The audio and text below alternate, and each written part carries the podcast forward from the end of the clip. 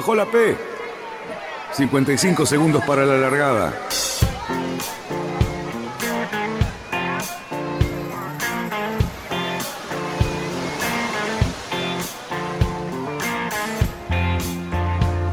Así comienza Radionautas. Toda la información de la náutica argentina. Vamos bien, vamos bien. Orsa, Orsa, Orsa. Vamos bien. Orsa, Orsa, Orsa. 5, 4, 3, 2, 1. Largamos. Buenas tardes, radionautas. ¿Cómo estamos aquí en viernes nuevamente? Qué suerte que tenemos los viernes, si no, ¿qué sería de nosotros? ¿Cómo están, amigos? ¿Qué dice Cali, Luis Petec y el amigo Fabián Conte? ¿Cómo les va? ¿Cómo le va, don Gioverno y amigos? ¿Cómo andan ustedes? Qué Muy bien, por acá. Lindo viernes, ¿eh? Y aparentemente un fin de semana, creo que hasta fin del domingo, nos acompaña un tiempo bastante lindo. Un poco ventoso, como es últimamente, pero bueno, bueno, es lo que hay que poner un foque de vez en cuando, ¿no, Fabián? Justamente. Sí, pero no tanto. No mucho. no muy seguido. Pero para, plancharlo de tanto tiempo que está ahí metido. ¿eh? Les, pregunto una cosa a ustedes tres. ¿A ustedes no les da la sensación de que nosotros los rioplatenses de esta zona, ¿no? Porque de otra zona no lo digo, pero los, los rioplatenses de acá, de la, de la laguna chiquita del, charco. de la playa superior. ¿No, nos da fiaca poner rizo? Parece como si estuviéramos, fuéramos medios blandengues. Y para mí, yo veo generalmente navegando muchas veces gente sobrevelada. No entiendo por qué no. Digo, Marplatense pone un rizo sin ningún problema. Y yo ayer estábamos navegando y había rachas de 25, 26 nudos y no tomábamos un rizo. Bueno, muchas veces. Muchas veces, estamos hablando de que está paseando, ¿no? Muchas veces es por eh, porque no tenemos ganas de movernos mucho, hacer el cambio de vela o hacer la maniobra de tomar un rizo. Más que nada si no está pasado si hay que pasarlo, lo dejamos así. Eh, pero es imperdonable no poner lo que corresponde, ¿no es cierto? Sí, no, e, eso es verdad, ¿eh? Navegan, sueltan todas las velas, van con todos los. No, es verdad. Pero 25 nudos ya hace rato que entró el primer rizo. Hace rato. No, estoy hablando de las rachitas, ¿eh? Las rachitas. Las rachitas las se iba 22, 23 y hasta 25. Venías con un promedio de 18, 17, 18, 20. Era más o menos el viento constante. Ayer a las 3 de la tarde. Y de repente se te dio una rachita que te tiraba muy fuerte, digamos. Yo creo que ya había que tomar un rizo, pero bueno. Sí, viste que cuando corres, cuando corres mayormente no tomás rizos. Es más, con suerte las velas de regata tienen, una, tienen el rizo obligatorio, pero que no es para usarlo, digamos. Claro, ahí se entiende. Ahí entiendo porque hay una exigencia extra. claro, pero cuando vas paseando no hay por qué. Paseando, entiendo por qué no, no tomar el rizo y poner un foquecito. Las cosas van más tranquilas. Sí, es, aparte es terrible navegar, los barcos no son para navegar tan esporados, tan sobrevelados, o sea, es horrible navegar de esa manera. Claro, y además, como creo que además de caminar menos que... A mí me ha pasado tomar rizo y caminar más rápido con, toda la vida Ah, sí. Claro, en serio, generalmente vas más de costado que para adelante si no tomas o sea, si estás sobrevelado, ¿no? Es así. Pero yo sabés que una vez navegué, navegué con unos personajes en Mar del Plata que a los tipos les gustaba que el timón tire. Les gustó ir con todo el timón cruzado, me acuerdo corrimos un campeonato con un Roy 32 y ellos estaban chochos porque el timón tiraba. Mirá qué bien. Sí. Y, cuando tira el Roy 32, tira el timón, ¿eh? Tiraba, pero tiraba ni la ecosonda tiraba, pero para abajo. La ecosonda, la corredera tiraba, la, corredera. es una tontería. Es realmente una ah. tontería, realmente una tontería en cualquier punto de vista unos talibanes náuticos totales eran esos. Totales. Bueno, ojo, si están tomando cerveza en el cockpit, ¿viste? Y comiendo algunas papas fritas, este, y no tienen ganas de hacer ningún cambio, se bancan que tire el timón, se bancan cualquier cosa. Y, las ve... Ah, el Dacron, vos sabés que. Un foque, un foque y un rizo, ¿por qué vas a ir con toda la vela? un foco y un rizo vas tomando cerveza más tranquilo. Va más cómodo. No, no, pero para, para, el tema es cuando, no cuando armas el barco, sino cuando te agarra el vientito más fuerte, refresca y vos estás ahí medio cansado, hace cuatro horas que estás navegando, no tenés ganas de mover nada. Ahí se eh, baja todo. Claro, claro. ¿Quieres seguir? en fin, señores. Eh, decir otra cosa más que he notado últimamente. La mayoría de los barcos que están navegando no están con los rizos pasados. No están con los No tienen los rizos pasados. Y bueno, un barco, un barco de crucero me parece que un rizo tendría que estar pasado. Bien, yo estoy de acuerdo, con uno estoy de acuerdo. Ahora decime, ¿en cuánto tiempo pasas un rizo? ¿Eh? Decís, voy a, voy a tomar un rizo por la duda que aumente. Depende de dónde está. Porque quizás está muy alto el rizo si el barco es grande. Claro, si es barco grande y está muy alto, tiene la obligación de. Ningún, ningún rizo llega desde, la carroza. Ningún, al primer rizo no llegas nunca con la, desde la carroza. O te paras la botana, Ah, bueno.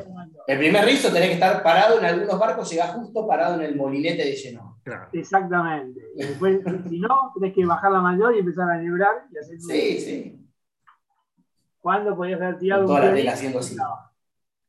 Bueno, entonces, señor, el consejo, ¿eh? siempre tengan pasado un rizo, al menos, ¿eh? para poder achicar.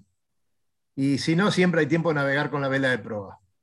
¿eh? Bajamos la mayor, Sí, pero hay que tener mucho cuidado para navegar con la vela de proa, ¿eh? porque pueden romper el palo por pandeo. Bien, a ver. mira, te la digo rápido para salvar para todo el verano. Hay mucho que se ve que lo primero que hacen es bajan la mayor y van con la vela de proa. o no suben la mayor. O no suben no la, sube la mayor, van con la vela de proa. Y cuando empieza a aumentar el viento, la primera vela que bajan en muchos, muchos barcos bajan la, bajan la mayor. Y barcos que no tienen burdas, obviamente, y tampoco tienen baby style. Cuando navegan en esa condición, toda la fuerza de la vela la está haciendo el tope, está haciendo la drisa de Genoa, que tira a comprimir el palo. Entonces, el palo, en la dirección proa popa, no tiene nada que lo soporte. No es como el lateral que tiene las crucetas y los obenques.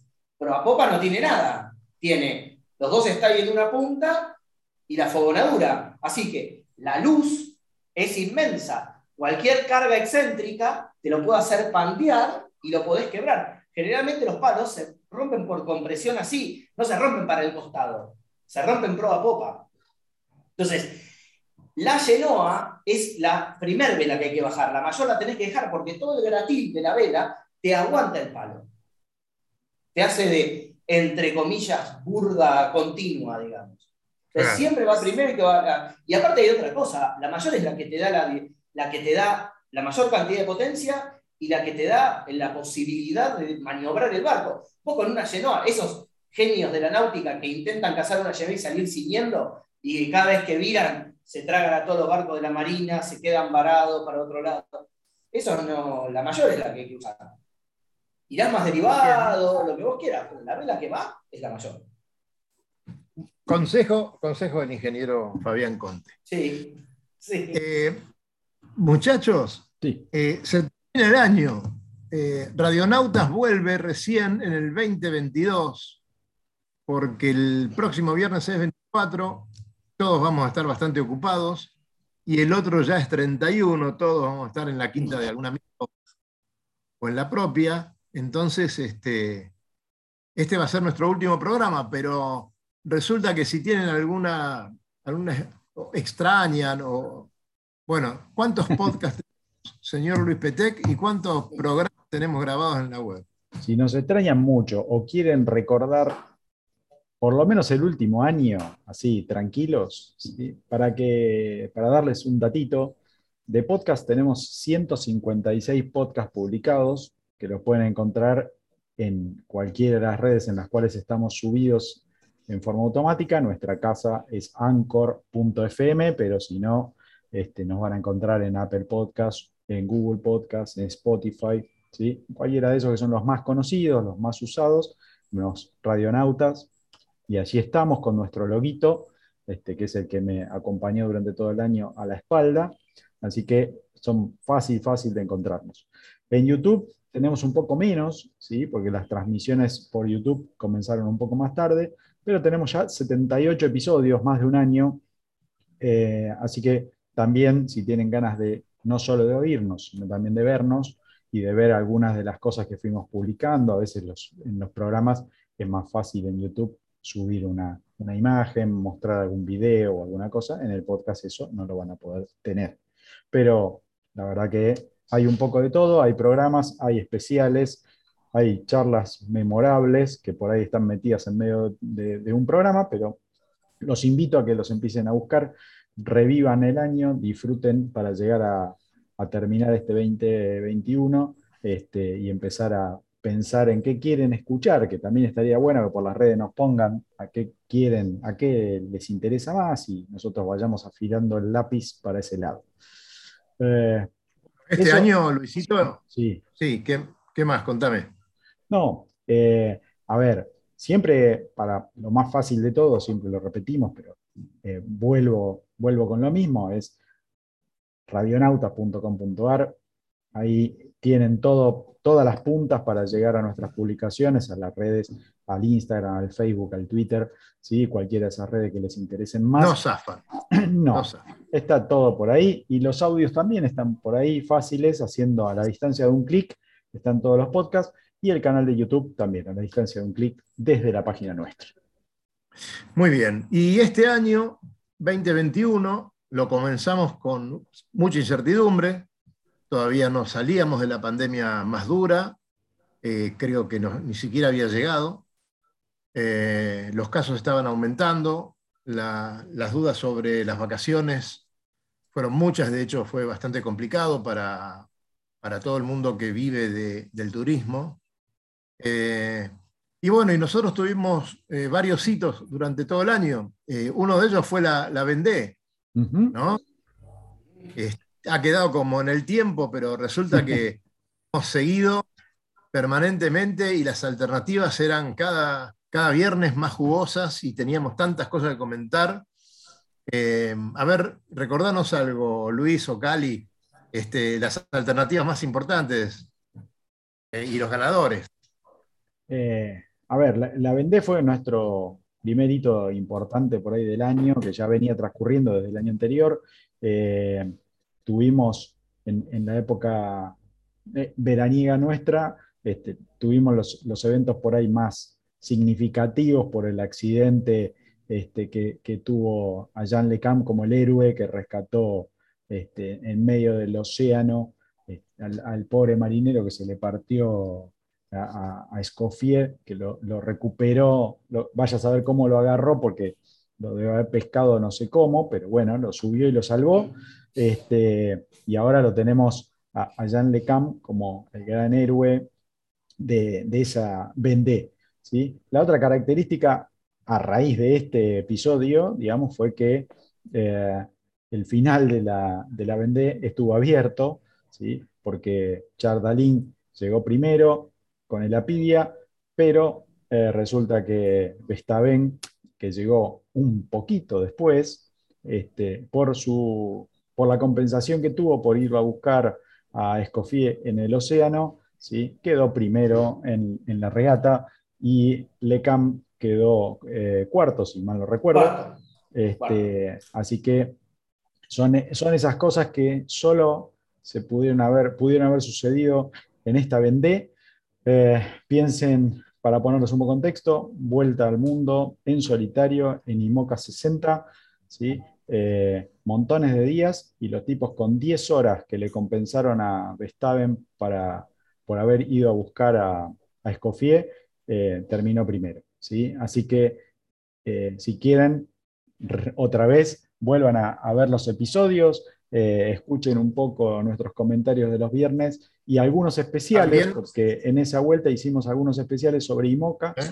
este, que son bastante interesantes, principalmente porque le sacamos un poco de conocimiento a Fabián y lo tiramos en las redes para que no se lo guardara todo, este, y comenta algunas cosas bastante interesantes de, estos barcos que nos apasionaron. Sí, Fabián. No, yo creo que lo, que a mí pasó con lo que me, me pareció espectacular de IMOCA es que todas las regatas estuvieron siempre todos los barcos juntos. Y, fue impresionante, o sea, estaban en el medio del Índico y había tres, cuatro, cinco barcos que estaban al lado. Entonces, yo creo que lo, bueno de esta regata fue la, paridad que hubo. Y, por eso se dio que con 10 horas, pensar de que, de que estuvieron setenta y tantos días y una diferencia de 10 horas, que no es nada, hizo cambiar a una diferencia de 8 horas o de 4 horas, hizo cambiar los 4 cuatro, o 5 primeros puestos, quiere decir de la paridad que hubo.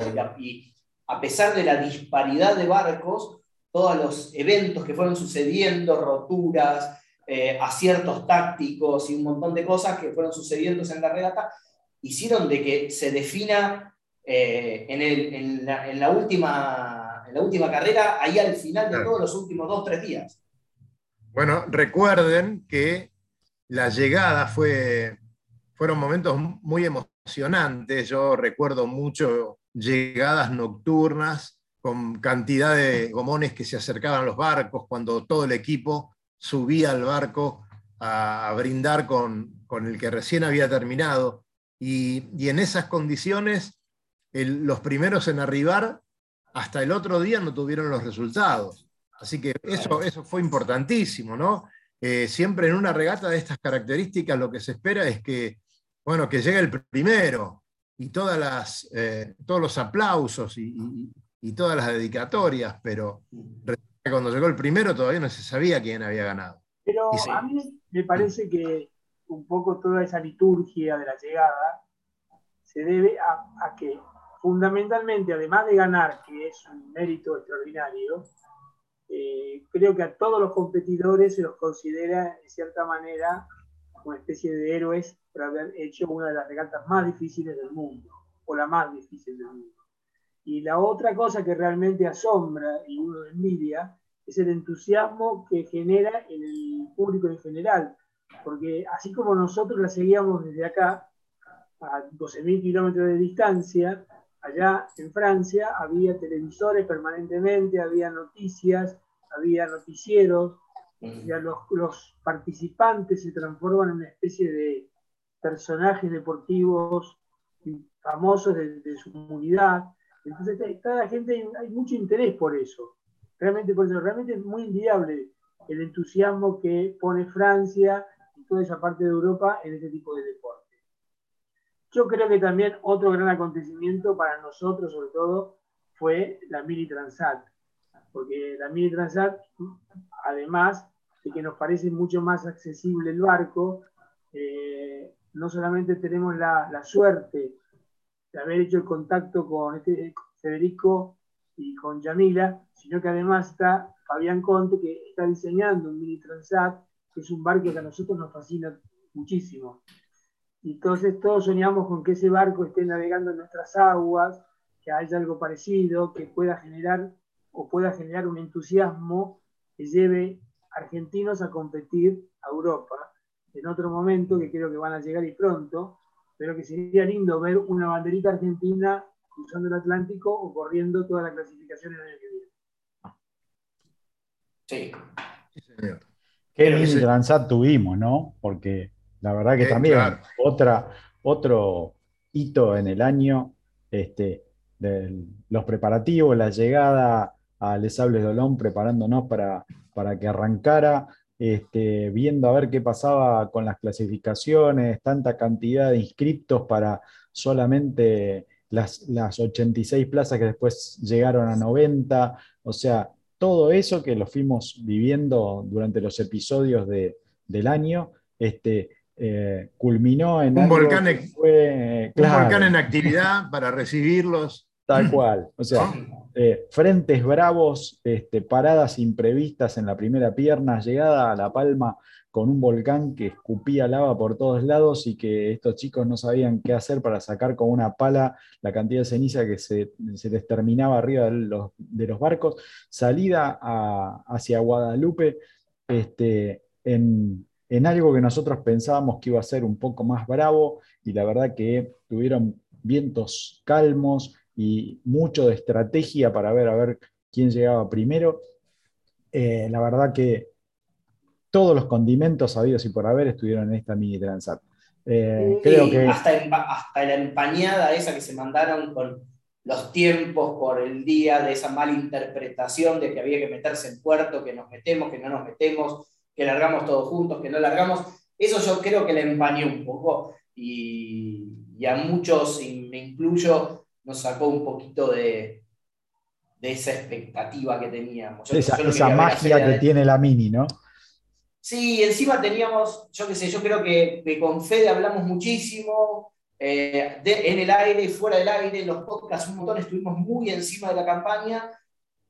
Creo que estaba preparadísimo para, para no sé si para ganarla, pero para estar dentro de los, te diría, de los 5 o 10 primeros seguro, y, y, que después por una cuestión de, una cuestión de, oficina eh, o se quede atrás, fue, la verdad, fue una lástima. Ni, bueno, ya nosotros hablamos con él y nos contó un poco cómo se sentía, pero eso es como que le perdí un poco el gusto. Cuando tenés a alguien que, que decís, bueno, quiero que gane, quiero que que estás ahí, como quizás a muchos les pasó con la Fórmula 1 el fin de semana pasado, bueno, parecido me pasó. Este, yo, creo que, que, digamos, lo, lo que por ahí a nosotros nos, nos quemó un poquito la cabeza, qué sé yo, fue que estábamos, la verdad, con todas las fichas puestas de que iba a ser el mejor Pogo 3 de, esta mini Transat. No, sé si ganarla, por ahí eso llega a ser un poco difícil, pero jugábamos, nos jugábamos todo por el mejor Pogo 3 este, que iba a ser el Fede.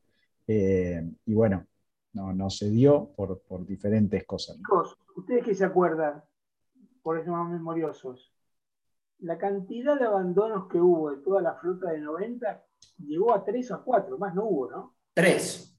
3. O sea, uno abandonó porque se fue a la playa en la, primer, en, la primera etapa. Y dos más cuando partían de Canarias. Sí, uno porque.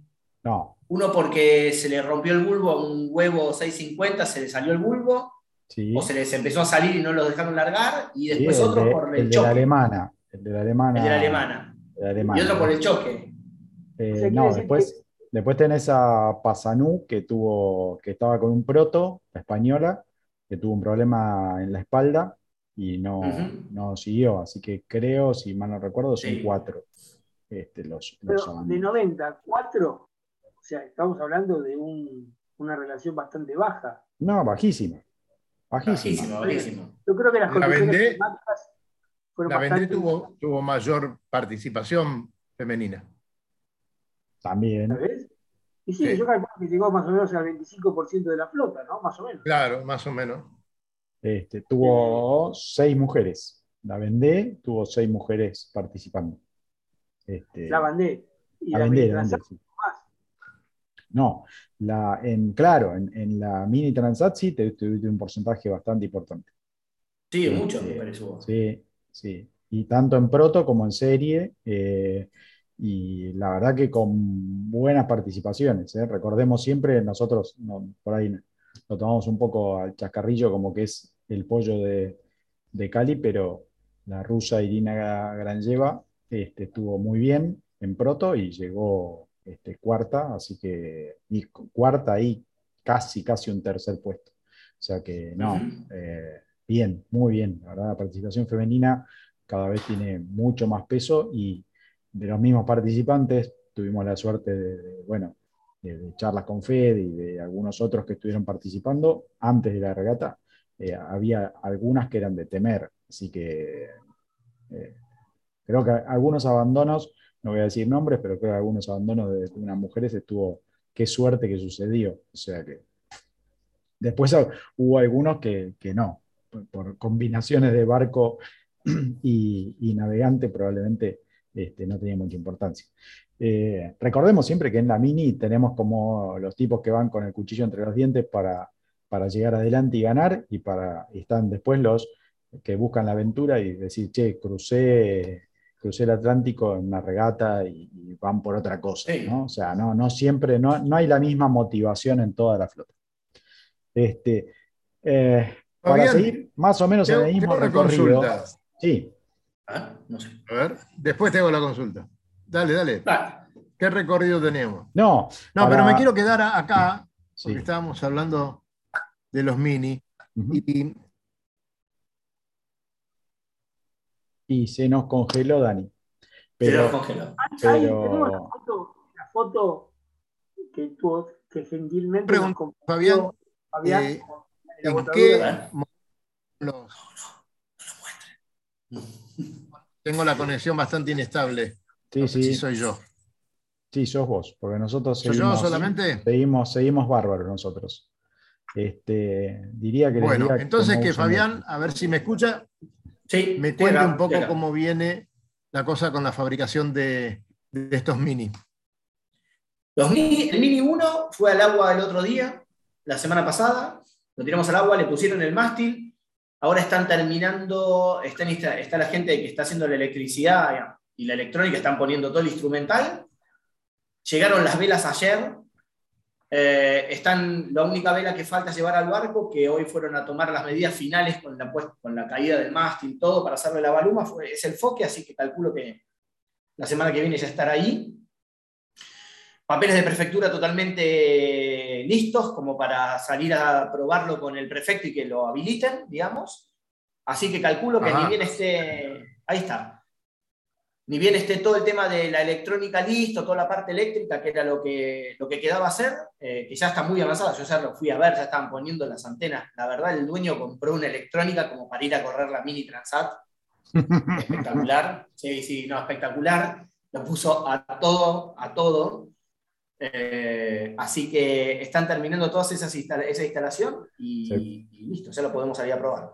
Che, Fabián, ¿y se puede comentar la marca o, no? No tenemos ningún arreglo, no tenemos canje, no tenemos nada con No sé, ustedes sí, si yo la comento la marca de los equipos. quiero saber cómo se llama ese barco. ¿Cómo se llama ese barco? ¿Cómo fue bautizado? Ese barco fue bautizado como Gretu. ¿Gretu? Gretu, sí. Es el apodo, como, él, como el dueño le dice a su mujer.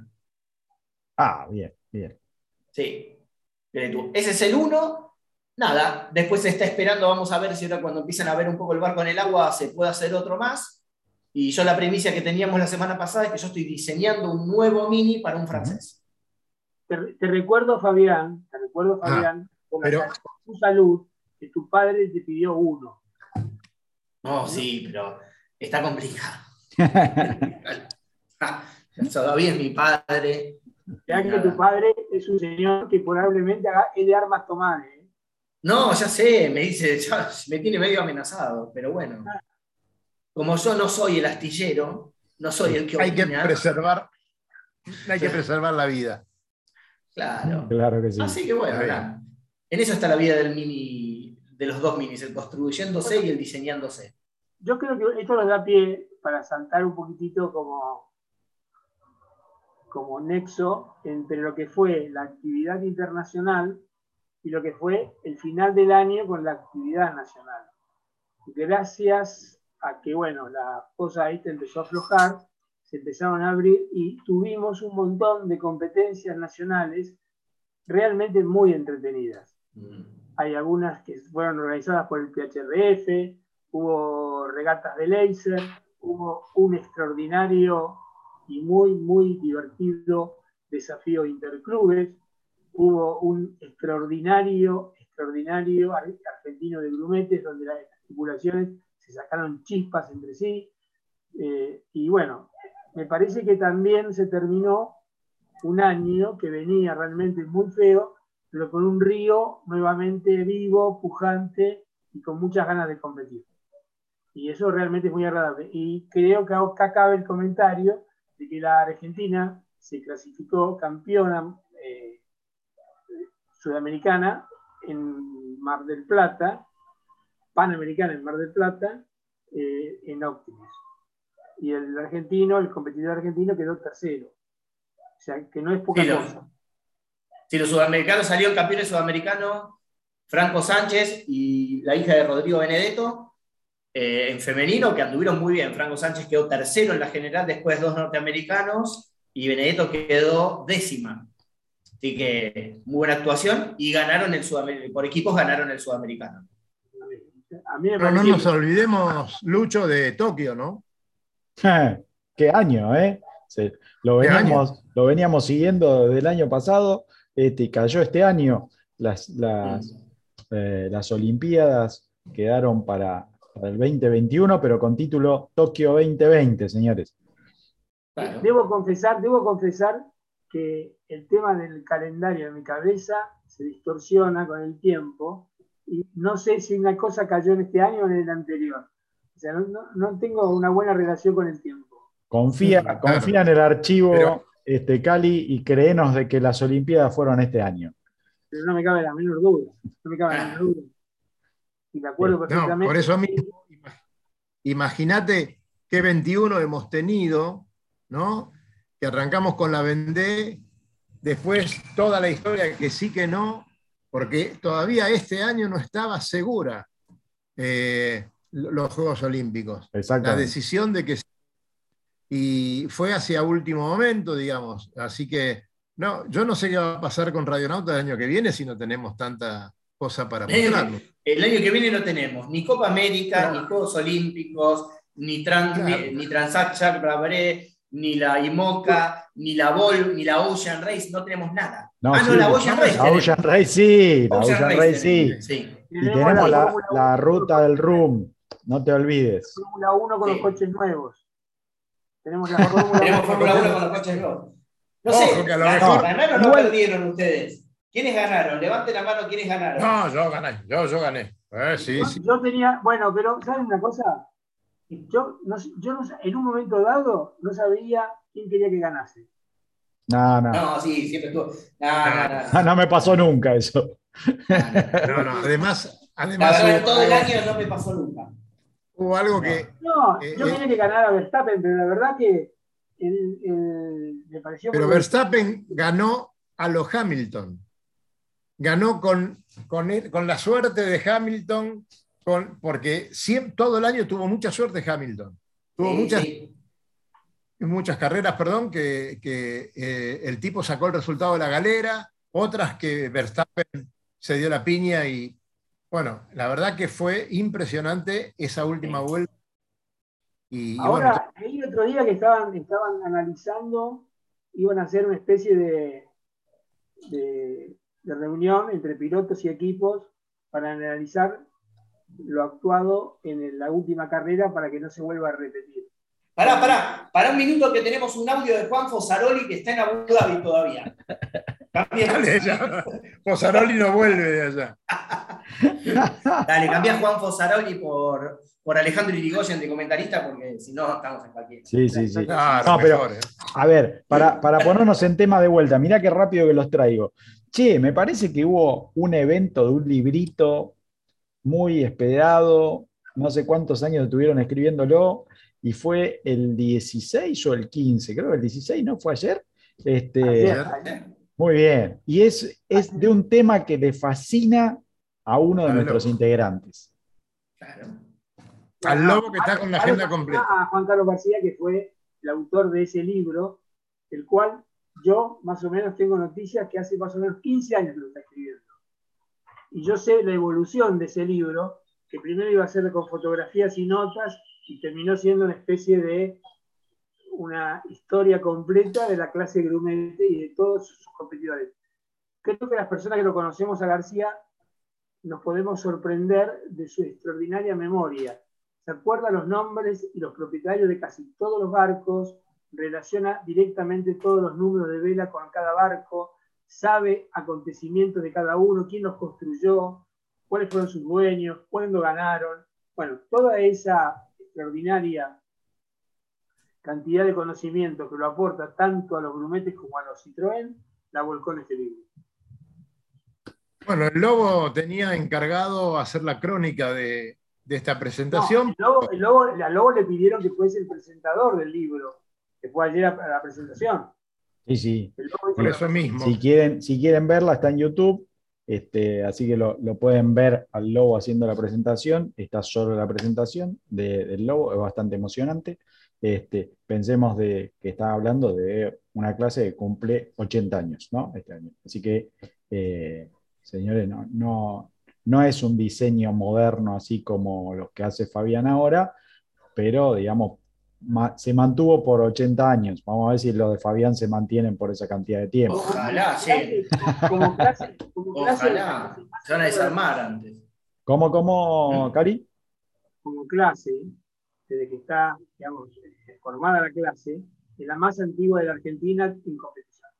Mira, mira. Sí. Che, ¿los Conte 24 llegarán? Desarmados van a llegar, no van a llegar. no llega. Ya como clase no hay, no sé dónde están los barcos, son Ojalá, mira, cuando yo sea viejo, quizás es una clase así de, barcos clásicos. Van a estar todos los barcos volando. Van a decir, mirá la cafetera esa. ¿Cómo navegaban ustedes en esto? Me van a decir. A mí, te digo una cosa, no pierdo las esperanzas. El otro día me llegó un chisme que están tratando de rearmar la clase limbo. ¿La clase limbo? Exactamente. y eso sí es una porquería. Ese barco es una porquería. Siempre juntando amigos. Perdimos, perdimos, perdimos cuatro oyentes. Cuatro oyentes acaban de bajarse de la suscripción de YouTube. El limbo 21. Agarren un barco más lindo y que sea más rápido, no sé. cualquier cosa. Un Danchero 24, ponele. Mira. de acuerdo, pero yo te estoy diciendo los que funcionan en entusiasmo. Hay algunas personas que están. Ah, eso está bueno. Una, una clase nueva. Hay que apoyarlos. La clase limbo. No, obvio ya se juntaron lo de los micros. Claro, exactamente. Ya se, eso, ya se juntaron lo de los micros. También. Claro, con Freddy y compañía de Mendoza. Eso está bueno. Eso es una clase que si se arma y no se desvirtúa, como se desvirtúa, como se desvirtuó a fines de los 80, lo que contaba Martín, esa es una clase que está espectacular porque el barco es barato, es muy fácil de llevar porque pesa 500 kilos o 550 kilos, así que lo cargas atrás de cualquier auto grande. Y tenés un montón de espejos de agua en el país para llevarlo, traerlo, ponerlo, divertirte un rato, comerte un asado. Esa está buenísima. este, Esa es súper interesante. Igual, a ver, te muevo un cachito, Fabián, porque creo que esto te va a interesar. Vos dijiste que van a estar todos los barcos volando, ¿sí? Y este año tuvimos un evento de barcos voladores que nos sorprendió a todos, a todos, porque fueron las regatas de Match Race más emocionantes, creo, estábamos todos ahí prendidos a cualquier hora, porque sucedió en Nueva Zelanda, ¿sí? Y se corrió la American Cup. Y los barcos eran unos diseños nuevos, tuvimos una Louis Vuitton que fue para sacar balcones, creo que fue mejor que la, que la, la final, este, pero bueno, eh, te dejo por ahí algún comentario, algún datillo. También pueden agarrar y seguir los programas, los buscan y tenemos programas en los cuales hablamos solo del American Cup. Pero, eh, Fabián, ¿qué te parecieron estos barcos nuevos, los AC-75? Este, que andaban dando vuelta por Nueva Zelanda, que andaban todos diciendo, no, lo que pasa es que se buscaron justo la bahía que entonces ellos saben y el resto no sabe. O sea, wow, los barcos son alucinantes, la tecnología es alucinante. La Copa América fue la peor de la historia. Fabián, ¿eh? La peor Copa América de la historia. Una porquería. Va, estoy medio. Termine el año, estoy así, estoy No pasa nada. No, pero yo las vi todas, las regatas, ya lo hablamos. Los barcos, alucinantes, unos desarrollos espectaculares, cosas que yo creo que hace 10 años nadie se hubiese imaginado de que íbamos a correr en Aliscaf o la Copa América eh, a vela. Pero, eh, ¿qué querés que te diga? Me parece que fue un aburrimiento. yo qué sé. Eh, vamos, ¿para dónde elegís? Vamos a 50 nudos para allá y yo 50 nudos para allá. Yo creo que la mitad de los televidentes estaban esperando el tortazo, porque ese sí hubiese sido, hubiese estado bueno. Pero después la Copa América, si la comparás con las Copas, las Copas Américas de, las, de los chanchos, de los no te voy a decir de los 12 metros, un poco más para acá, de los anteriores Copa América. Si ves la regata del América One versus, eh, ¿cómo era? Versus Prada en el 2001 o en el 2000, decís, y eso era una regata. Está bien, no tenía la espectacularidad, eh, no sé. pero, yo le digo una cosa, pero sabes que a mí me parece que esas regatas que a todos nos gustan porque hay mucha maniobra, se llegaban a las boyas, se levantaban los espinacas, se arriaban, había peelings y todo ese tipo de historias, no gustan. Pero si vos me hablas a mí en demanda, calculo yo que debe ser importante lo que debe ser un espectáculo televisivo, que es el que manda realmente. Mm, nosotros lo veíamos, nosotros éramos 50. Estas aparentemente atrajeron un montón de más gente, claro. Poquito más atractivas y más, más rápidas. Sí, yo creo que le van a encontrar la vuelta para que esté. Yo creo que, a ver, a ver, fue espectacular. Lo que a mi gusto le faltó es el cuerpo a cuerpo. Hubo muy poco cuerpo a cuerpo, muy poco barco a barco. O sea, hubo un cachito. después las distancias eran de 800 metros. Entonces, me parece que si le encuentran la vuelta a todo, a, ver, acá se, hay que pensar que en dos años se, se diseñaron y se aprendió a navegar. No nos olvidemos que de repente podían trabuchar así, foileando, se tumbaban, o sea, pasaron un montón de cosas y en muy poco tiempo se logró dominar a las bestias esas, ¿no? Y, era impresionante cómo iban evolucionando en el transcurso de la misma Copa América. ¿no? Pero en el transcurso, porque por ejemplo los ingleses, eh, con Benito Timón, al principio, hicieron un papelón extraordinario, se les caía el barco de los foils, creían que quedaban casi afuera, y bueno, y terminaron siendo una parte muy importante de... Ganaron todas las regatas después. Claro, o sea, Lo, que duró la, lo que duró la Copa América, digamos. Sí. En el round dice que el round, el Christmas round, que fue el primero que era para probarse, los ingleses no daban bien con bola. No, no, no. no. aprendieron y, salieron.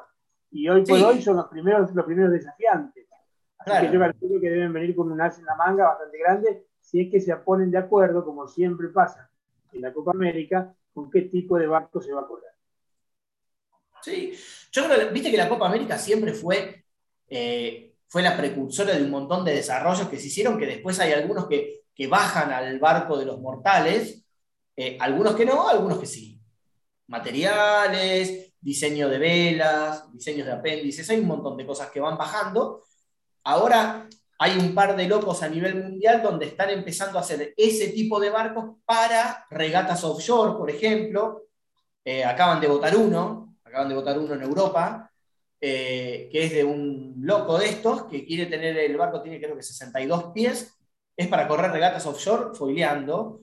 Después hay en proyecto otro que son seis barcos que se van a hacer, pero de 80 pies, para un magnate que quiere correr regatas con sus amigos en unas islas griegas. Hmm. Y ese tendría que venir a Argentina. ¿Eh? Tendría que venir a la Argentina y armar un, partido político popular. claro, bueno, sí, lo mismo, sí, la misma emoción. Pero, pero, pero, digamos, hay cosas que se, que se, están yendo para ese lado, ya vemos que también hay barcos a motor que fueron para el lado de la Líscafo también, o sea, hay, un, hay como una tendencia. Fue como, yo me acuerdo, yo era chico, pero ya navegaba en el año 87, cuando en el 83 ganó el, el Australia 2 en los 12 metros con alas, y después en el 87 el título de la revista Barcos había sido Los diseñadores le pusieron alas a su imaginación.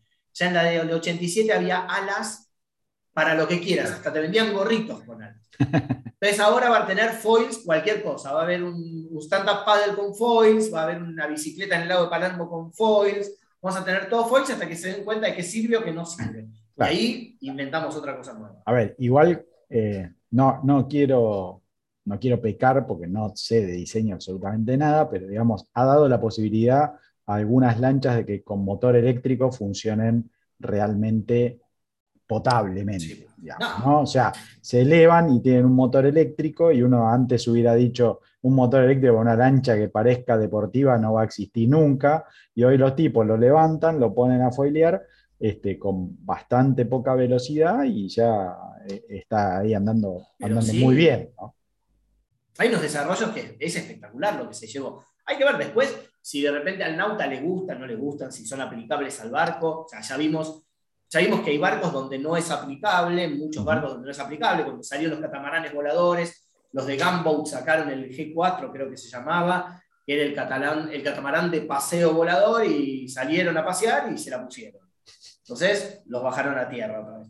Pero, pero hay un montón de cosas que, que, van a salir y, variaciones de todo esto que pueden llegar al, al barco de los mortales. Y eso, eso es lo bueno. Eso es muy bueno. Este, se, nos está, nos está cerrando como, como, la ventana, aunque parezca mentira, otra, otra hora que se nos va corriendo. Y, no quiero olvidarme de, dos eventos en los cuales estuvimos conectados, eh, autorizados, ¿sí? en especial Radionautas, que fue el de, Ocean Race, eh, la, parte de Europa, de Ocean Race Europe, eh, en el cual vimos regatas compitiendo los BO65 con los IMOCA 60 y nos entusiasmamos y dijimos quién va a andar mejor, no, los IMOCA lo van a matar y esto y aquello, qué sé yo, y resulta que después en los papeles era una cosa y en la realidad sucedió otra. Este, eh, así que eso, eso, también fue una cosa interesante, la rosca o, la vuelta de tuerca que le dieron los muchachos de The Ocean Race fue que ya empezaron con el tema venían con, hacía un tiempo apoyando el tema de, cambio climático y de la contaminación en los océanos. Eh, hace muy poquitito, creo que fue esta misma semana, eh, elevaron un informe que hicieron con varias universidades de Europa en las cuales eh, dos barcos estuvieron tomando muestras durante la regata de varios puntos del Mediterráneo, de la zona norte de, Europa y, frente a las aguas de España, Portugal, Golfo de Vizcaya. Bueno, las conclusiones, yo lo hago muy rapidito, vamos a tratar después de tener mejor información ya para el año que viene, no va a ser para estos programas ahora.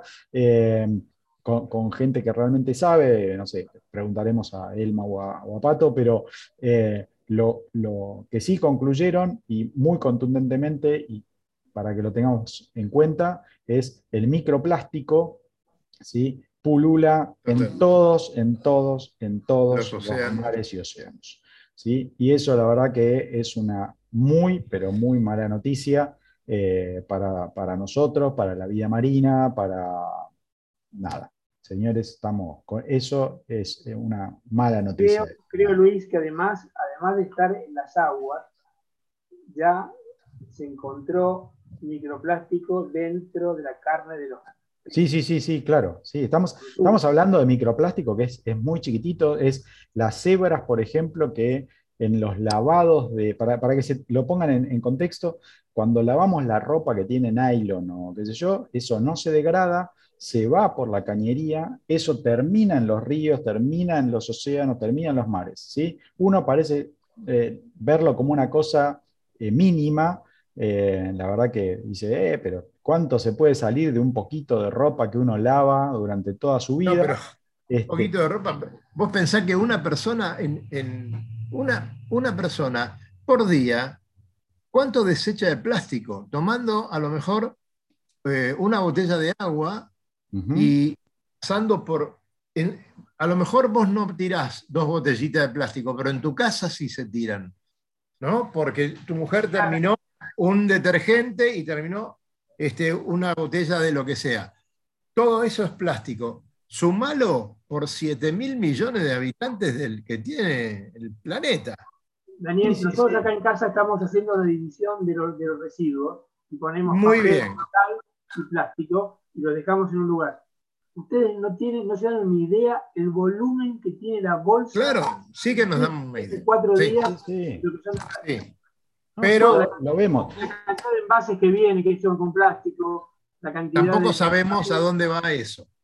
Bueno, pero supongamos que tiene un buen destino. sí, sí, sí. Supongámoslo. O sea, y si no, tratemos de que así sea, digamos, ¿no? O sea, tratemos de, enfocarnos en que eso vaya para el camino que corresponde y no que después, eh, digamos, al salir para la calle termina en la misma bolsa. Pero, digamos, el tema del microplástico, de esto que, estamos comentando, que por ahí es el que termina en la carne de los peces o, en los corales, ese tipo de cosas, es justamente es esa, eh, eso que no llegamos ni, a verlo, ¿sí? pero que se va con los lavados del agua. O sea, el otro por ahí genera las islas estas que son más, más prensa, más prensa amarilla, que, che, hay una isla nueva en el Pacífico, ay, es de Bueno, prensa amarilla, pero es terrible cada vez que te muestran. No, pero digo, claro, pero eso, digamos, como que a la gente le impresiona, entonces impacta, ¿sí? Pero esto otro que no se ve tanto, ¿sí? La, connotación es enorme, es enorme, ¿sí? y estos barcos, estos barcos que estaban compitiendo son los que iban tomando muestras y lo que, realmente eh, antes, Cali, de, ir con vos, eh, queríamos agradecer también a la gente que confió en nosotros y que nos ha distinguido este, por, la, por el trabajo que hemos hecho, este, digamos, divulgando todo, todo lo que pudimos sobre, sobre estos campeonatos, sobre estas regatas. Nos sentimos orgullosos de haber trabajado con ellos y, y de haber podido trasladar toda esa información que nos llegaba a, toda la gente que nos escucha y que, está atenta a eso. ¿no? Cerruti, adelante. Eh, yo, quiero caer en un lugar bastante común y les pregunto eh, sobre deseos. Por supuesto que hablo de deseos náuticos. No, no sabemos que quieren ganar guita, ni ganar el PRO, ni ese tipo de cosas. Deseos. ¿Qué deseos tenemos para el año que viene? Yo tengo muchas ganas te, comento, de recorrer un montón de puertitos que he recorrido durante mucho tiempo, pero con un criterio totalmente distinto. Tengo ganas de ir, quedarme, no tener la necesidad de volverme enseguida, sentarme, mirar para arriba, ver las gaviotas, entrar a, a, lugares inclusive que he ido montones de veces. Pero tengo ganas de recorrer ciertos lugares con otra actitud. Me parece que tiene mucho que ver también con esto de la pandemia que nos ha paralizado tanto y, que no nos permite hoy ir a alguno de esos lugares que dice Cali, ¿no?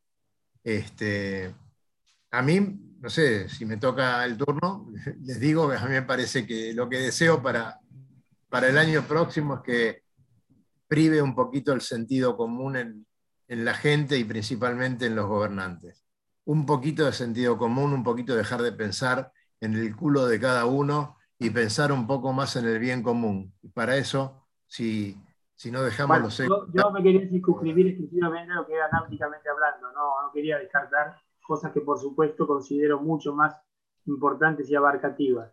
Me quería con eso creo, con eso creo que la, la náutica, la náutica después florece sola, ¿no, Cerruti?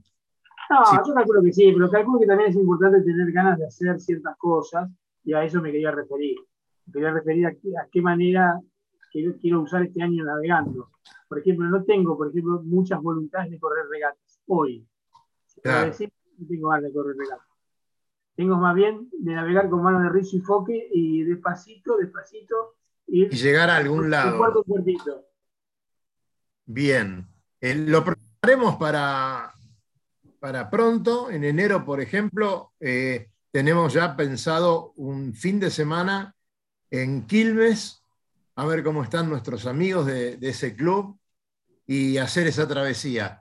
Después este, eh, vamos a ver si lo convencemos a algún amigo nuestro que tiene un buen chico cerca eh, y vamos a hacer alguna cosa un poco más larga, más remontando alguno de los ríos. No sé si el Paraná, pero el Uruguay todavía podemos tratar de llegar a, las inmediaciones del Río Negro. Si no se puede entrar, iremos para el lado de, eh, de ¿cómo se llama? Concepción del Uruguay, algún lado de esos, mm. para hacer día de vacaciones. Fabián, a ver su turno. Unos cuantos mini transat en el Río de la Plata. No, lo primero, lo primero comparto con vos lo que dijiste, opino exactamente igual, hay que ir por ese lado, me parece, una cuestión general. Y en la cuestión náutica, eh, la verdad quiero que mi hijo más chico siga, siga el, camino que viene siguiendo, que fue un poco lo que hicimos con mi hermano, y siga aprendiendo y le siga gustando y siga disfrutando de la náutica. Y, todos los clubes y organizadores de los campeonatos de Optimis sigan actuando como están actuando, porque la verdad se, está buenísimo. Eh, creo que tengo muchas ganas de disfrutar no sé si tengo muchas ganas de correr, sí, siempre me gusta correr, pero creo que el objetivo principal náutico de este año es tratar de acompañarlo a Tomás a que, a que crezca y, siga queriendo la náutica, la náutica como la queremos con mi hermano y mi padre. Y mi mujer también. Así que ese creo que es mi objetivo este año. Bien ahí. Náutico, ¿no? Luisito, te toca a vos, pero antes les quiero mostrar a todo el mundo que lo que tengo ahí atrás es el puerto de Colonia, una vista aérea, seguramente y me da tanta pena ¿no? que todo eso esté vacío, que Riachuelo este fin de año no, no tenga fuegos artificiales.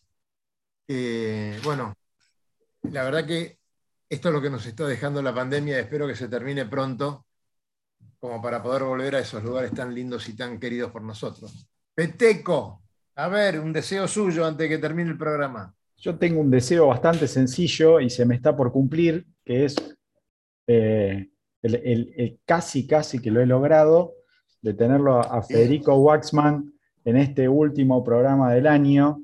Vamos este, todavía. Y, a ver. Eh, ahí, ahí, estamos, ahí estamos, casi, casi, casi, casi lo tenemos. Eh, Fede, ¿nos escuchás? A ver. Sí, escucho, perfecto, no, no sé, no puedo poner el video. Ah, ahí está. Ahí estás, Qué bien, qué bien nuestros últimos minutos del año. Vamos, Fede. ¿Cómo están? Muy, bien. ¿y vos? Bien, ahí va buscando a ver cómo pongo el, celular. A ver cómo hace para mantenerse despierto, porque recuerden que este muchacho no está en Uruguay todavía. ¿sí? Está a dormir ya. Está, creo que durmió dos horas hoy a la mañana, antes de las 12, y ya con eso le alcanza para hacer una mini transat. Qué bien, qué bien. Qué gusto verte, Fede. Un gusto. ¿Cómo, cómo están por ahí? Y bueno, Acá aprovechando que te tenemos bien directo para felicitarte, Fede. La verdad. no, te mandaste una excelente regata, la verdad. No te habrá salido todo, todo como querías probablemente, pero hiciste una gran regata. Bueno, gracias. Te abre una nueva carrera muy, muy interesante bueno, contanos, contanos de esa carrera nueva. A ver, Fede, ¿cómo, cómo viene? Para que, bien, pero no saludé, no sé, este, me da un poco de cosas empezar a hablar sin saludar ahí. somos nosotros cuatro, ¿no? Sí, sí, sí. sí, sí, Estamos, estamos nosotros, nada más. Nosotros cinco somos. Este, Sí, como es. Este eh, viajando, viajando dentro de poquito ya para Uruguay. Eh, sí, iba hoy, pero al final este, está, hay un trabajo que, no podía cubrirle un amigo y me llamaron y me quedé un día más. Sí. Mi familia estaba un poco enojada porque eh, había, un, había, un, evento en casa, pero bueno, ya, ya te estaban preparando la recepción. Un día este, más. Sí, para el 21 llegás, porque me parece que hay gente, mucha gente interesada en que el 21 estés este, ahí charlando un poquito en Uruguay, ¿no es cierto? Sí, armamos, armamos una charla. Este, lamentablemente Scrappy, que estuvo súper involucrado en el proyecto, que fue una pieza fundamental, no puede estar, no llega. Pero, pero sí, va a estar bueno, supongo, porque hay un montón de material, contamos un montón de videos también. Y, nada, son las, preguntas de, siempre que todos tenemos, pero como, bueno, mejor, mejor mostrada, me parece. Bien, muy bien, muy bien. Este, No, no es que te esperemos echar en el aire, ¿no? Porque total, este programa lo ven 10 personas, así que no pasa nada. Pero, che, ¿vamos a lograr transmitirlo para este lado del río? Claro, vamos, vamos. vamos. Hay un primo a grabar, seguro. vamos, vamos. Bien, bien. Eso, eso va el primer programa del 2022. Exactamente. sí, señor. Bueno, che, contanos, Fede, ¿en qué estás trabajando? ¿Cuál es tu proyecto más inmediato? Bien, este, ahora estoy haciendo algunos trabajos cortitos para, recuperar, para poder pagar un alquiler, ¿no? Claro. Pero, pero sí, el proyecto es el de, la sala Transat con un prototipo que, la base Mini Barcelona, este, en realidad lo hizo la Fundación de Navegación Oceánica de Barcelona, este, con, el ayuntamiento. El ayuntamiento es el que puso el dinero con, la excusa de un proyecto de innovación en deporte y, y la Fundación de Navegación Oceánica consiguió la gente, los materiales y puso un skipper para, para que corra en la 2021 con ese barco. Y ese skipper no, no llegó a tiempo, la verdad es que el proyecto te lo dan un poco eh, solo, te dan solo el barco, no es que te, hayan, te den dinero para hacer el proyecto. Entonces este sí que, lo entendió clarísimo porque asumió esa responsabilidad, pero no, no sé, no, no, él no tenía, no tenía el tiempo, me parece, y al final cuando empezó a poner también el dinero como para que las cosas avancen, como para poder hacer algunas regatas de Francia y eso, no, no llegó a tiempo. El barco estaba súper incompleto, también la construcción siempre es, no, siempre es difícil. El barco creo que navegó nada, de acá al Estartit y volvió, nada más. O sea que está al lado, el Estartit está a nada. Y, y bueno, entonces eh, no pudo encaminar el proyecto y el barco también quedó un poco como que no lo presentaron, como que, el barco no, no tuvo el show que ellos querían. Entonces eligieron un skipper de la, que haya hecho la, Mini Transat, hicieron una, una selección y me eligieron a mí. Así que bien. Y ahí estoy, en realidad, al principio es, es un poco agarrar con pinzas porque no sabes si te están tirando una bomba o, si si es un regalo o, es una plomada. Claro. Entonces yo ya conozco ese barco mucho porque, bueno, primero en particular el barco lo conozco mucho porque yo estaba trabajando en mi barco cuando estábamos, éramos tres proyectitos en la nave, que era Didac, que estaba haciendo su, su vuelta al mundo, estaba preparando el, ¿no? el barco para salir. Estaba Trabal, que es el el boat builder de este barco, y estaba yo con mi barco ahí metiéndole horas. Entonces este, era cuarentena, eso fue hace dos años, ¿no? Un año y medio. Y, lo conozco un montón porque todas las herramientas, todo lo que molesté, al final lo devolví en, trabajo, en horas de, ese barco. Así que la, quilla, todo el ensamble de la quilla, algunas partes de, las escotillas o de cosas, eh, las hice yo. Así que ¿Le tenés fe? ¿Le tenés fe a ese? ¿Con ese barco?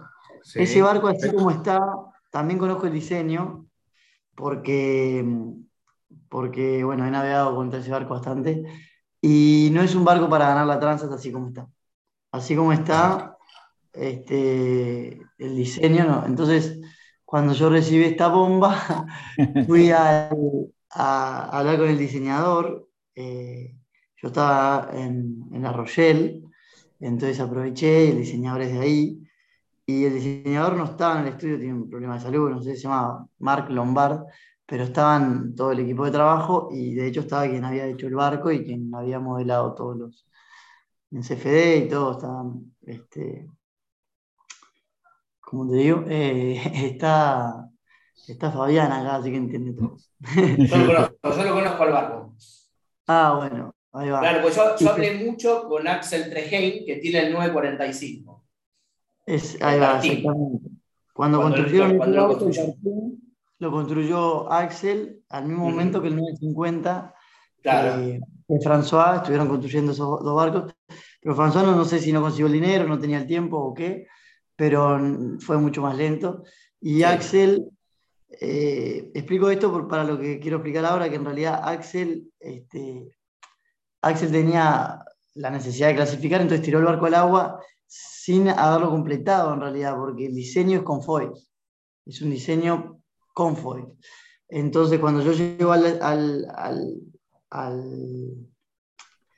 ¿cómo se llama? Al, estudio de arquitectura de ellos, que de hecho hay una chica en Argentina trabajando ahí, eh, me, me, dicen eso, me dicen como que, bueno, al revés, que estaban súper contentos y ilusionados de ver que había una posibilidad, un proyecto para hacer el barco como es, como ellos lo plantearon, porque habían entendido que, que, Axel no lo haya podido hacer porque él estaba desesperado por tirar el barco al agua y clasificar, y de hecho ganaba todas las regatas así como estaban, no, no se iba a arriesgar a, a ponerle foil. Y de hecho, bueno, estaba al final, este, el único rival fuerte que tenía le ganó, que, que es un, prueba redonda de Maxi que, que, viene ganando todas las tranzas. Que es el que ganó ahora, o sea, no es exactamente el mismo barco, pero es el mismo. Es muy parecido. Es No, es, es, el mismo, mismo casco, mismo todo, lo que pasa que cambiaron pequeñitos detalles de nada. Mm. Entonces, y ahora van a hacer como una nueva tercera generación de los barcos, que es también mismo diseño, mismo mástil, mismo todo, pero cambian pequeñitos detalles. Y, y entonces, claro, ellos entendieron un poco en, el, estudio que, que, Axel no lo haya hecho, pero al final cuando vino ahora con el mismo barco, la nueva tranza, tampoco se querían perder la clasificación y perder, la verdad que se pierde un montón en el proyecto en, evolucionar, en fue es, arriesgado, muy arriesgado. y, el chico que lo agarró tampoco y navegó así y corrió la transada así, le fue bien, quedó segundo. Pero tal, no, no, es el mismo caso para, para bueno, parece no ser el mismo caso para 2025 porque, bueno, eh, están construyendo casi siete van a haber. Van a haber siete maxi prueba redonda iguales a los que ganó. Este, en total, si no son siete, son seis. Y entonces, bueno, eh, no es que si, si, vas con ese barco a la Transat, ya la posibilidad de estar, de estar segundo no es la, no es la misma. Eh, entonces, bueno, hay que, si asumís el proyecto, hay que saber qué, qué, querés hacer que ese barco vaya igual de rápido en las condiciones en que fuerte el, el máximo. Y, y en eso agarramos el desafío, el challenge. E, es eso. También, si no, se, no lo logramos, bueno, iremos a la tranza como estamos y haremos la experiencia de nuevo. Pero es un poco hacer esa evolución. Con, yo, yo navegué bastante en WAS, este, entiendo de qué va, pero no, nunca estuve involucrado en el diseño de foils. Entonces, me parece súper challenge. Sí. Voy para ahí. Sí. sí. Debe eh, decirme que toda la, especie del apoyo que se necesita para llevar adelante todo este tipo de, de, proyectos. ¿Lo estás consiguiendo o vas a seguir o hay que seguir batallando mucho en ese tema? no, sí, La, parte, de dinero, la parte de, tiempo, de... Estoy en cero, estoy en cero. Estoy en cero porque eh, nada, de la manera que nosotros encaramos el proyecto ha sido bastante profesional, por así decirlo. Este, arrancamos de cero en el proyecto con, con toda. Entonces, claro, si lo comparás con otros proyectos de acá, la gente iba como de a poco para ver si conseguía el descuento de no sé qué y a ver si avanzaba con esto no sé qué. Y nadie hizo un estudio de su MG porque nadie puso una Wi-Fi box para registrar la data y después hablar con una empresa que pueda descargar toda la data y, realmente saber a qué ángulos, con qué intensidad de viento, por ejemplo, para darte un ejemplo, o tampoco fue y diseñó su propio Spinnaker y después lo comparó y vino con, con Gonzalo y trabajó. No, no trabajaban así porque sencillamente no querían, este, bueno, no sé si no tenían el tiempo, el dinero, no sé, pero nosotros arrancamos de una así y al final los otros proyectos lo, lo fueron, lo querían hacer o veían que, que daba sus frutos pero ya llegando a la tranza, que no te sirve para nada. Pero lo que digo es que eso a nosotros nos llevó que, que yo dejé toda la, todo, todo lo que tenía. Entonces, este, económicamente estoy cero. Y, y nada, yo usé inclusive el barco, lo vendí antes y usé dinero de la venta del barco. Entonces ahora cuando recibo lo que queda no es, no es la, la, totalidad del barco.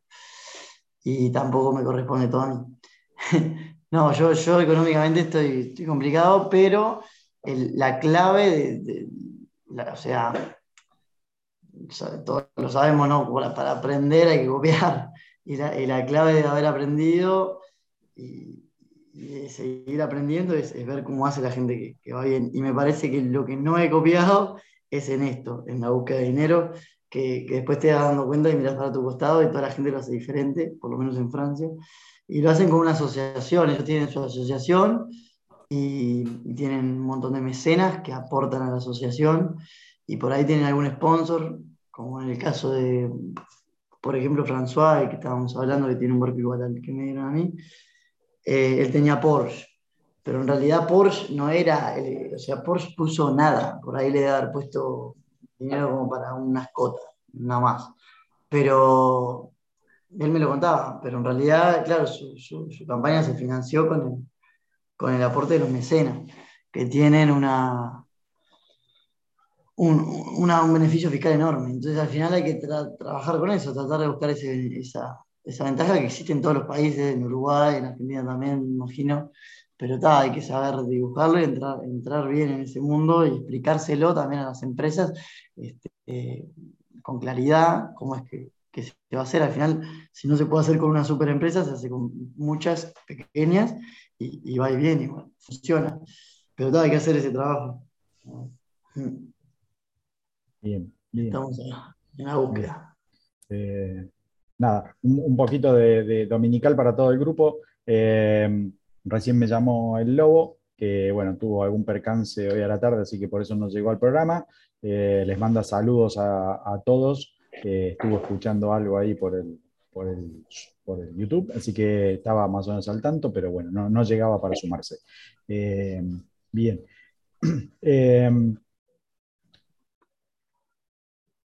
una, una, cosita eh, Fede sola, cortita para... para ¿qué, o sea, la FENOP te da el barco, ¿sí?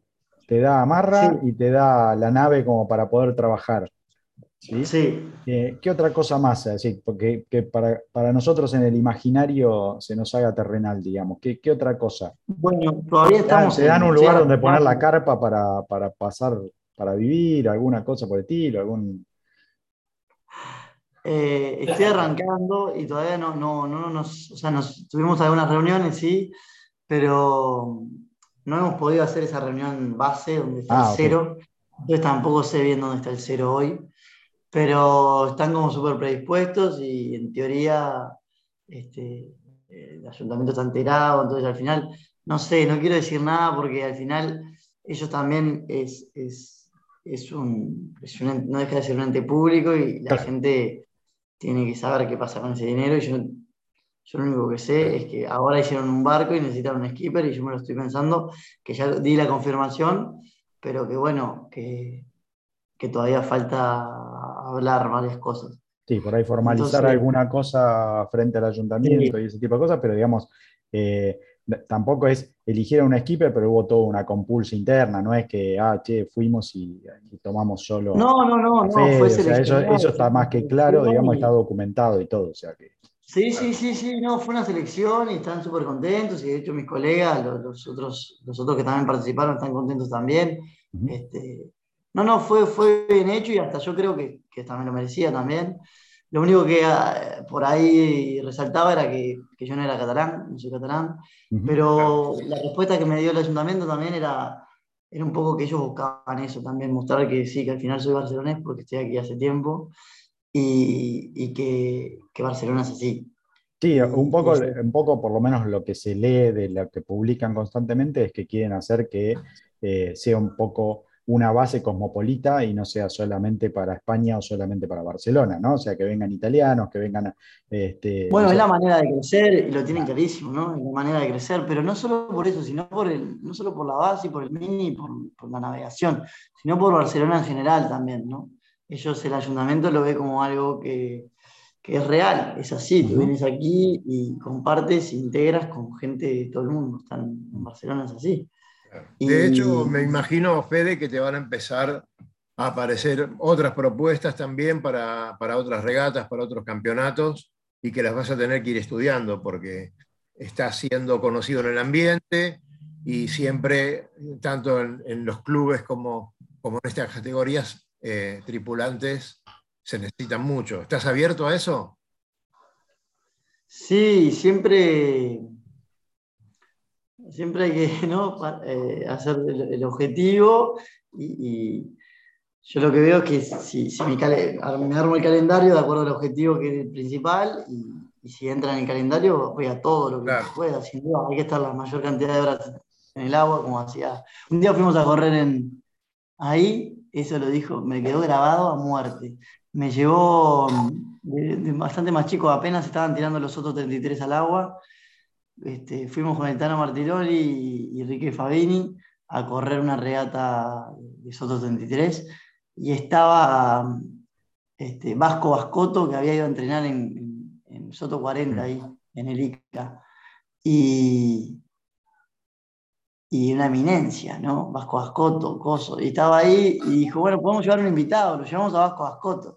Y el tipo se sentaba ahí en la popa y nosotros estábamos ahí y lo, que, lo, primero que dijo él fue, de los 365 días del año, no, me acuerdo, pero eran creo que 330 había estado corriendo regata o navegando.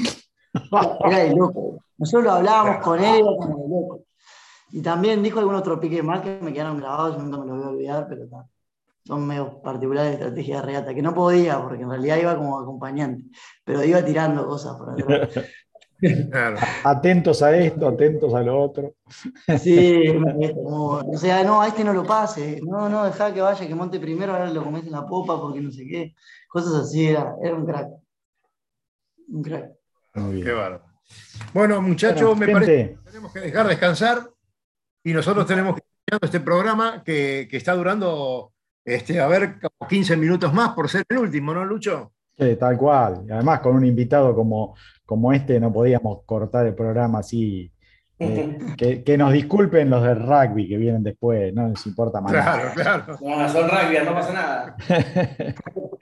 no tienen miedo, no pasa nada. bueno, Fede, la verdad que un agradecimiento muy grande, eh, no solo por esta aparición, que yo sé que estás reapolillado a la una de la mañana, más o menos por allá, este, sino por soportarme durante toda tu campaña, este, que te molesté en cualquier horario, grabamos programas de, en casi cualquier cosa, te pedí audios, videos, los cuales cumpliste todos a rajatabla, así que eh, nada, un agradecimiento enorme por Pedir el deseo, Lucho, pedir el deseo que también nos diga él. Claro, tal cual. ¿Qué, ¿Cuál es tu deseo para el, para el año que viene? O sea, todos estamos. Ah, cada uno, cada uno su deseo. Sí, pero, pero así una cosa náutica, nada, que, algo que, tengas ganas. ¿El año que viene? Es difícil, ¿eh? uno solo, el problema es que es uno solo. Sí. No sé, náutico, sí. Y poder, poder avanzar esto de los foils, la verdad que me interesa mucho poder, poder tener un barco navegando con foils y que, realmente funcione, ¿no? Que, del dicho al hecho hay, un tramo. Sí, pero creo que sumándote vos en el proyecto tiene mucha chance, ¿eh? tiene mucha chance. Lo, bueno es que vayas a, a, aprender vos sobre foils, pero digamos, yo creo que el proyecto tiene grandes chances, tiene grandes chances. Ahí, vamos a ver. Muchas gracias. No, gracias a ustedes. Y yo creo lo opuesto, yo sentí lo opuesto, que ustedes lo que me dieron fue apoyo y siempre estaban ahí. Así que, nada, mira, súper agradecido. Bueno, un lujo. como, dicen ustedes. Un lujo. Un lujo. Ahí va. Bueno, Lucho, vamos yendo, pero falta tu deseo, Lucho. Tu deseo no lo. Mi, mi, deseo es bastante sencillo, yo creo que todos lo imaginan. Este, pero nada, se los comento. Eh, por ahí es un poco para mí, pero lo hago extensivo a todos, eh, que seamos mucho más marineros en, la cuestión cultura general, seamos mucho más marineros, creo que lo fuimos reforzando durante todo el año, pero que para el año que viene se, se vaya dando un poquito más y que naveguemos bastante más de lo que pudimos navegar este año. Vamos todavía. Vamos todavía. Vamos ahí. Bueno, señores, este, gracias, muchas gracias a todos. Fede, Wasman, un gran abrazo para vos, saludos a toda tu familia, saludos a los amigos, que la pasen muy lindo mañana y a todos los amigos de Radionautas, feliz año nuevo, feliz Navidad y nos vemos en el agua todo el tiempo. Gracias, hasta el año próximo. Recorra islas y playas disfrutando del mar y la naturaleza. Sumérjase en aguas cristalinas y vea con sus propios ojos la danza de los delfines. La danza de los delfines. Tiempo libre, caminatas, noches mágicas y mucha diversión. Con el aval y experiencia de Lobo Janelli, la persona que más sabe de charter náuticos. La empresa que le propone navegar por todo el mundo en las mejores embarcaciones y con todo resuelto. Por mail a loboyanelli.chartersnáuticos.com